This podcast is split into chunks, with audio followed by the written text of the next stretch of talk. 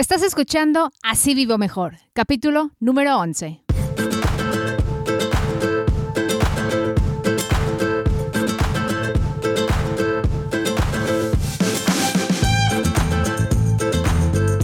Hola, ¿cómo estás? Muchísimas gracias por acompañarme en otro episodio de Así Vivo Mejor Podcast, un programa dedicado a compartir contigo información práctica que nos ayude a administrar mejor nuestro dinero, ahorrar y hacernos a la idea de vivir sin deudas, porque yo creo que cuando uno tiene en orden sus finanzas personales, se vive mucho mejor, con menos preocupaciones, menos estrés y mejor salud. Yo soy Yasmin Thomas, periodista mexicana radicada en Estados Unidos y ganadora de 11 premios Emmy regionales. Gracias por estar conmigo. Fíjate que el día de hoy vamos a hablar de las prioridades para gastar nuestro dinero. Especialmente porque yo sé que es difícil admitirlo, pero hay personas que gastan más para mantener las apariencias y pues quieren andar siempre vestidos con ropa de diseñador, bolsa de marca, auto nuevo. Pero ¿a qué precio? Si tienes la lana para mantener tu estilo de vida, me da muchísimo gusto, disfrútalo, bien por ti. Wow, nice. Has trabajado durísimo para ganarlo, darte tus gustos, pero a mí lo que me sorprende es lo siguiente. Ver a personas que trabajan en lugares donde les pagan el salario mínimo o que están empezando su carrera, pero andan con sus bolsas de lujo o sus autos de lujo, o aquellas personas que se quejan porque no tienen suficiente para pagar todos sus gastos, pero que sí andan en su camionetota o en su auto último modelo. No entiendo por qué. Esas inconsistencias a veces para mí son difíciles de asimilar. Y el día de hoy en específico me quiero enfocar en hablar de esta obsesión, una obsesión total, que existe en Estados Unidos y en todas partes del mundo, bueno, en México también, ¿eh? de andar en auto último modelo. Y no me refiero a un auto normal, tiene que ser camioneta, tiene que ser auto de lujo, marcas de lujo europeas. ¿Por qué siempre andar en carro nuevo? ¿Por qué la gente que te ve en buen carro asume que tienes mucho dinero? Yo creo que en algún momento en nuestra historia como personas nos creímos esta idea de que tú eres lo que tienes. Tú eres el auto que manejas, eres la ropa que compras, eres el reloj que traes, eres las joyas que luces. Tú eres lo que tienes y lo que tienes te define. Y yo me pregunto, ¿por qué? ¿Por qué esa cultura del consumir, consumismo? ¿Por qué nos inyecta ese gustanito de tener cada día más? Nunca va a ser suficiente. Ves que el vecino tiene más y quieres también. Y si el vecino tiene, ¿por qué yo no? Y entonces comienzas esta competencia por ver quién trae mejor carro y quién trae mejor marca de bolsa.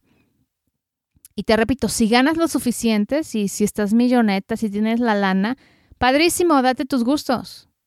Pero si tienes deudas y te quieres dar el gusto de traer buen carro, pues no podríamos primero ver cuáles son las prioridades. Las estadísticas indican que en Estados Unidos, fíjate, en 2017, 7 de cada 10 personas viven al día, de cheque en cheque. Se gastan un cheque, están estirando el último centavo esperando que les llegue la nueva quincena para poder hacer sus gastos. A muchos no les alcanza, entonces lo que hacen para cubrir la diferencia es usar la tarjeta de crédito. De ahí va el tarjetazo, uno tras otro. Pero eso sí, por más apretados que andemos, traemos el carro del año. Y que sea la SUV o la camionetota, por favor. ¿En qué momento el pago del auto se convirtió en una necesidad? Hay personas que pagan más en su auto que en la renta de su departamento por mes. Sí entiendo que sea una necesidad tener un auto, especialmente en Estados Unidos donde las distancias son súper grandes y donde el sistema de transporte no es efectivo si te quisieras mover en camión, definitivamente. Pero tienes que traer un auto del año.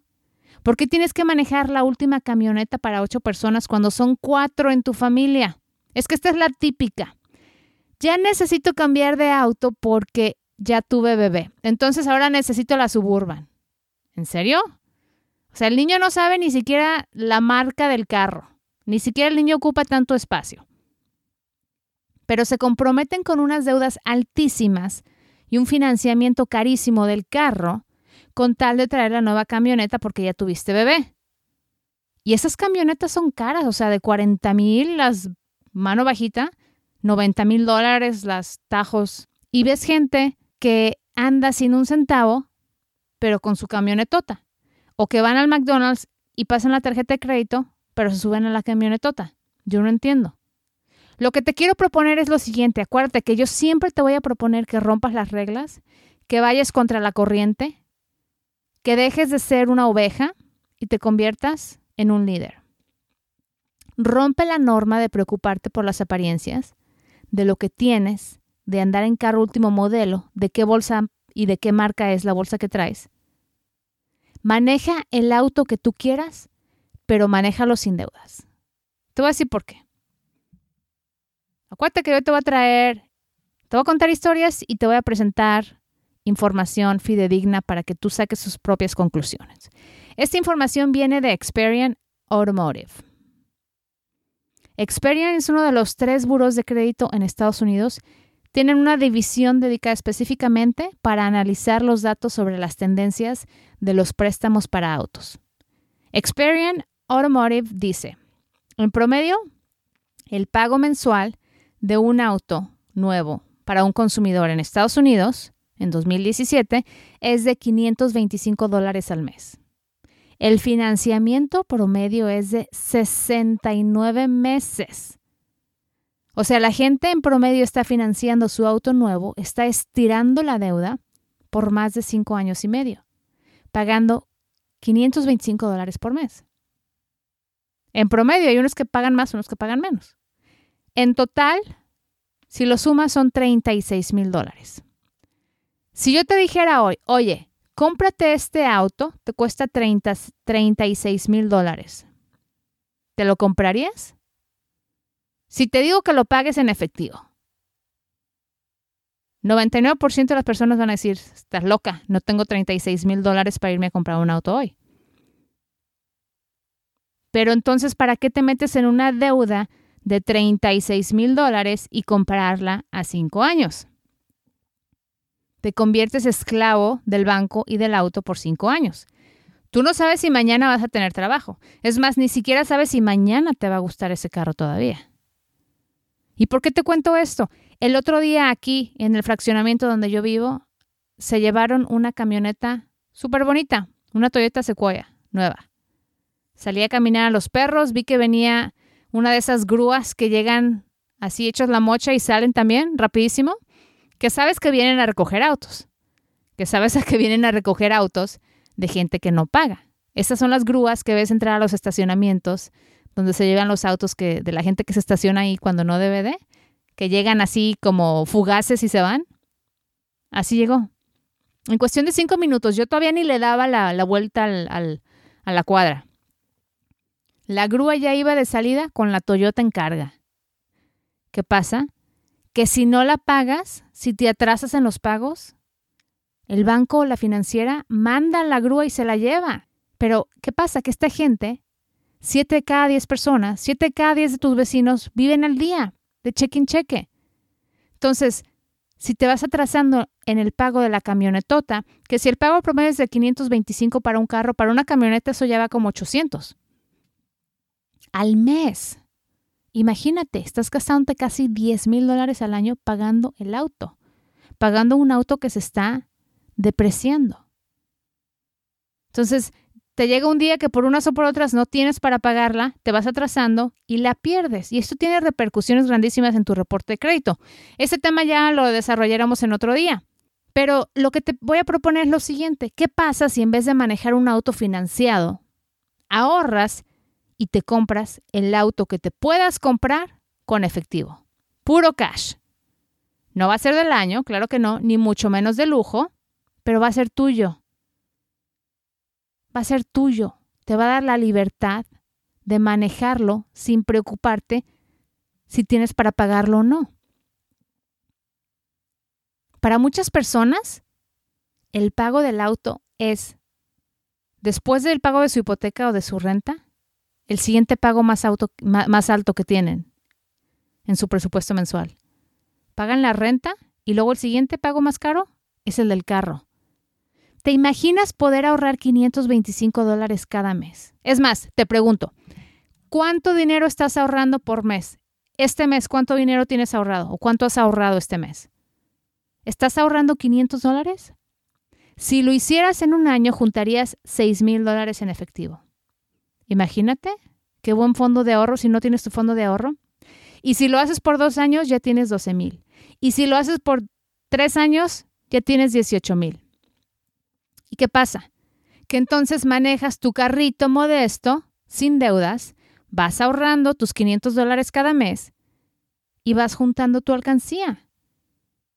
Y te compras, después te das el gusto de comprarte un buen carro por cash. Llevas los 18 mil dólares y pagas cash. Ay, Yasmin, pero qué locura. ¿Quién se le ocurre hacer eso? ¿Quién tiene la lana para hacer eso? Yo pensaba igual que tú. Yo pensaba lo mismo. Qué locura. O sea, número uno, ¿quién tiene dinero para ahorrar 18 mil dólares? ¿Quién puede ahorrar tanto dinero? ¿Y quién puede pagar un carro en efectivo? Como quién puede pagar una casa en efectivo. Hay personas que lo hacen. Te confieso, porque no lo hago por presumir, lo hago porque quiero que tú sepas que yo aquí hablo y presento ejemplos de lo que yo hago, porque Fielmente confío en que esa es la mejor manera en la que yo quiero vivir mi vida sin deudas. Y quiero poner el ejemplo con mis acciones. Yo manejé el mismo carro por 100 años. Por 100 años no, por 11 años. Yo manejé mi mismo carro por 11 años.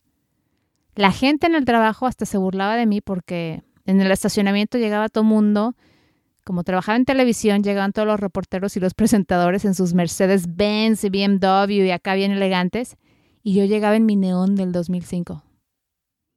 Pero sabes qué, me valía, porque estuve pagando ese carro por cinco años y el día que terminé de pagarlo, dije, en mi vida me vuelvo a meter en otra deuda para financiar un auto. Eran 300, 300 dólares cada mes. Y no era solamente el mío, que es lo que pasa con muchas familias. Mi esposo también tenía su auto y estaba financiado y eran otros 300 dólares. Imagínate, 600 dólares cada mes para pagar el auto. Entonces cuando terminamos de pagarlos yo dije, en la vida un pago más, jamás. Y manejé el mismo auto por mucho tiempo, 11 años.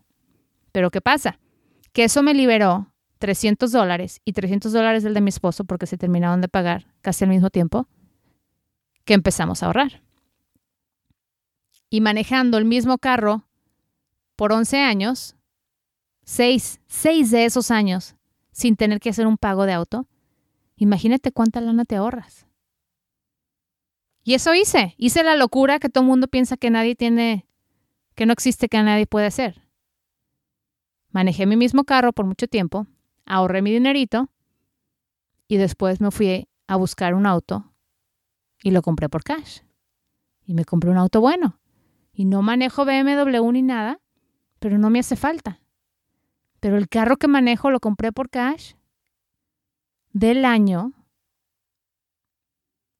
De hecho, me encontré una super ofertona porque era un carro del año, pero era usado, pero usado con 38 millas. Imagínate, tenía 38 millas. 38, 38 millas. Y ya con eso cambió de dueño, lo consideraron usado y se devaluó el carro. Entonces yo compré un carro del año prácticamente nuevo a un mega precio. Y todavía les negociamos más porque porque yo no tenía que calificar para un préstamo, no tenía que preocuparme si tenía buen reporte de crédito, porque yo les iba a escribir un cheque y me iba a llevar mi carro a mi casa. Y así le hice. Jamás en mi vida. Si tú me preguntas, hace 10 años yo hubiera pensado de esa manera, jamás. Yo cuando financié mi primer carro, yo pensé que a los cinco años que terminara de, pagar ese carro, ese carro ya no iba a servir, entonces tenía que financiar otro carro. Y yo pensaba que eso era lo natural, que en Estados Unidos y en cualquier parte uno se la pasa financiando sus autos porque es lo normal, porque es lo que todo el mundo hace. Hasta que dije, ¿por qué tengo que estar pagando un carro? Un carro que se está devaluando, que cuestan demasiado dinero, para que mi dinero se se, desaparezca. Porque no es como que estés comprando una propiedad que va a aumentar de precio o de valor. Estás comprando un auto que cada milla que le pones pierde valor. Entonces me cayó el 20.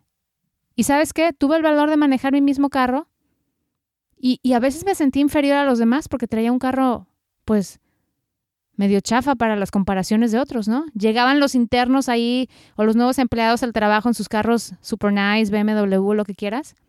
Y yo con mi neón, no manches. Pero ¿sabes qué? Era mío. Y para mí era más importante no deberle nada a nadie. Y me quedé con mi carro. Y ahora manejo mi carro nuevo y no le debo nada a nadie. Y te lo cuento, no por presumirte, sino por ponerte el ejemplo de que sí se puede. Yo no te voy a venir a pedir que hagas algo por mejorar tu situación financiera con lo que yo no esté de acuerdo o con lo que yo no haya probado o lo que yo no pueda hacer a mí por mí misma. Eso, eso es hipocresía, eso no. Yo te digo lo que te digo porque a mí me funciona, como te conté en otros episodios, cómo ahorro dinero para la universidad de mis hijos, cómo hacer sacrificios, cómo hacer tu presupuesto. Libérate de las deudas, especialmente cuando hablamos de comprar artículos que se deprecian tanto como un carro. Cada milla, cada milla va bajando valor. Cada vez que lo prendes, baja de valor.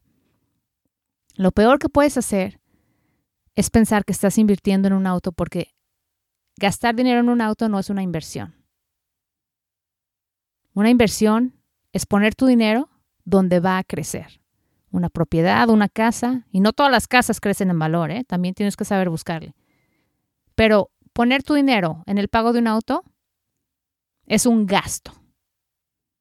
Y tienes que ver cuáles son tus prioridades. Y si necesitas ahorrar dinero para tu retiro, para la universidad de tus hijos, para tu fondo de ahorro, lo último que necesitas tener es un pago mensual de un auto que vas a arrastrar durante los próximos 100 años.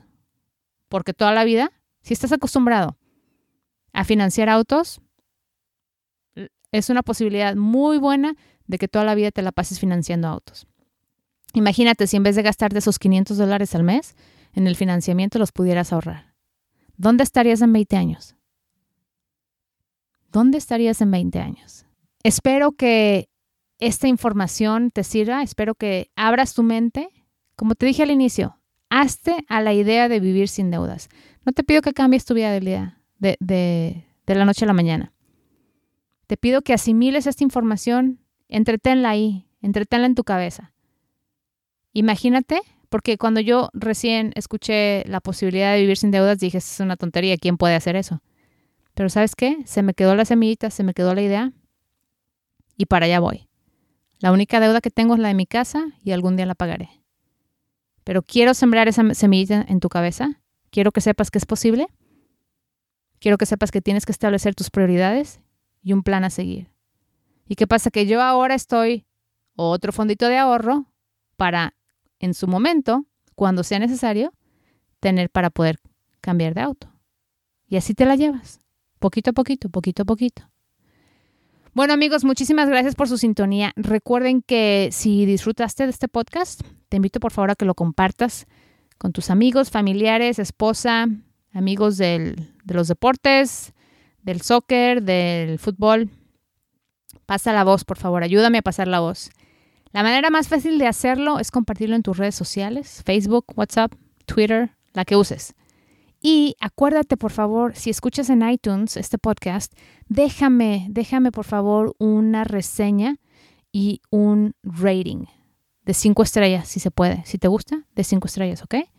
La dirección, si quieres volver a ver el episodio, checar las notas del episodio, el enlace directo para este episodio es asivivomejor.com diagonal número 11.